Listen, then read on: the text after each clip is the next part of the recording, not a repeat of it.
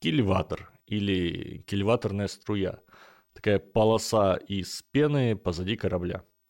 А, в русский язык, э, как и большинство других морских терминов, пришло из голландского. Спасибо Петру Первому. В голландском означало буквально воду из-под киля, то есть нижней части корабля. Киль, ватер.